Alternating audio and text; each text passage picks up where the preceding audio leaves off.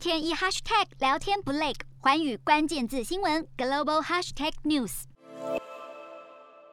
根据 NHK 报道，日本国防部在当地时间五号早上八点十八分宣布，北韩疑似发射一枚弹道飞弹，该物体目前已经落在日本海，当局正在收集情报，看会不会对日本造成影响。而韩联社也报道，南韩军方正在进一步调查北韩发射的不明飞行物体为何，包含飞行距离以及目的等。根据了解，这是北韩今年首次发射因为飞弹的物体。北韩上次试射是在去年十月十九号从潜艇上试射新型潜射弹道飞弹，这是相隔七十八天以来的首次试射。领导人金正恩在北韩劳动党四中全会上才宣誓，今年施政要以经济为重，解决国内民生问题。但显然他仍然放不下发展军武的想法，在新年开始之际又试射飞弹。日韩焦点全面掌握。东亚局势全球关注，我是主播刘以晴。全新节目《环宇看东亚》，锁定每周四晚间九点，《环宇新闻》MOD 五零一中加八五开破二二二，以及晚间十点，《环宇新闻》YouTube 频道播出。